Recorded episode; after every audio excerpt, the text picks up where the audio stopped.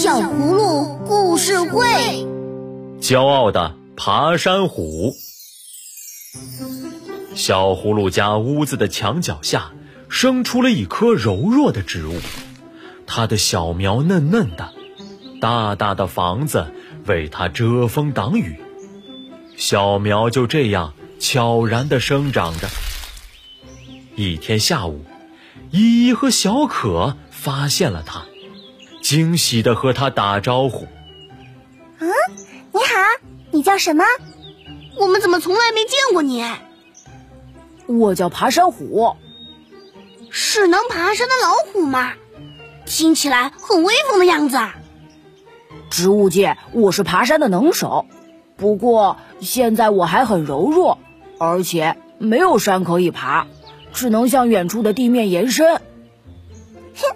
你可以顺着墙壁往上爬呀，那样不是很好吗？房子的墙壁高高的，就像一座高山一样，可以让你攀登。哎，对哦！爬山虎惊喜极了。从那以后，他每天努力的朝墙壁上爬，每天都成长一点。有阳光，有雨露，爬山虎越长越壮。依依和小可每天都来和他打招呼，他们成了无话不谈的伙伴。剩下的一天，爬山虎已经爬过了玻璃窗，它开枝散叶，把玻璃窗以外的整个墙壁都铺上了自己的叶片。房子的外墙壁好像被装饰了一样，绿油油的，真漂亮呀！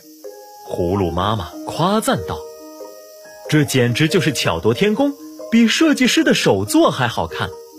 葫芦爸爸夸赞道：“这样看起来生机勃勃。”葫芦爷爷夸赞道：“听了大家的赞美，爬山虎开始骄傲起来。”这一天，依依和小可又来看望他，没聊几句，爬山虎就说。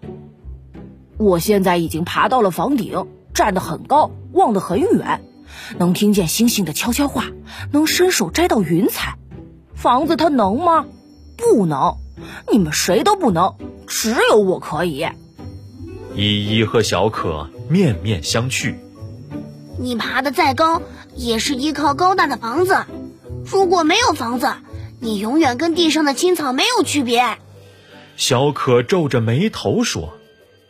爬山虎不以为然，他高傲地望着天空，说：“哼，我能伸手摸到你们摸不到的东西，我能看到你望不到的远方。”秋天到了，树叶黄了，爬山虎的叶子也开始变得干枯。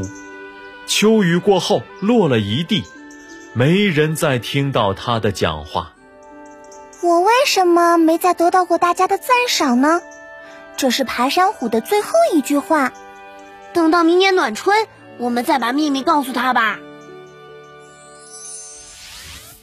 亲爱的小朋友，充满智慧和力量的故事听完了，别忘记每天补充一粒维生素 A、D，让小葫芦陪你健康成长吧。等到明年春暖花开，依依和小可。会把胜不骄、败不馁的道理讲给爬山虎听。虚心让人谦和，骄傲使人退步。当获得荣誉和夸奖时，才是对我们最大的考验。希望每个小朋友都能不骄不纵，谦逊有礼，不断进步。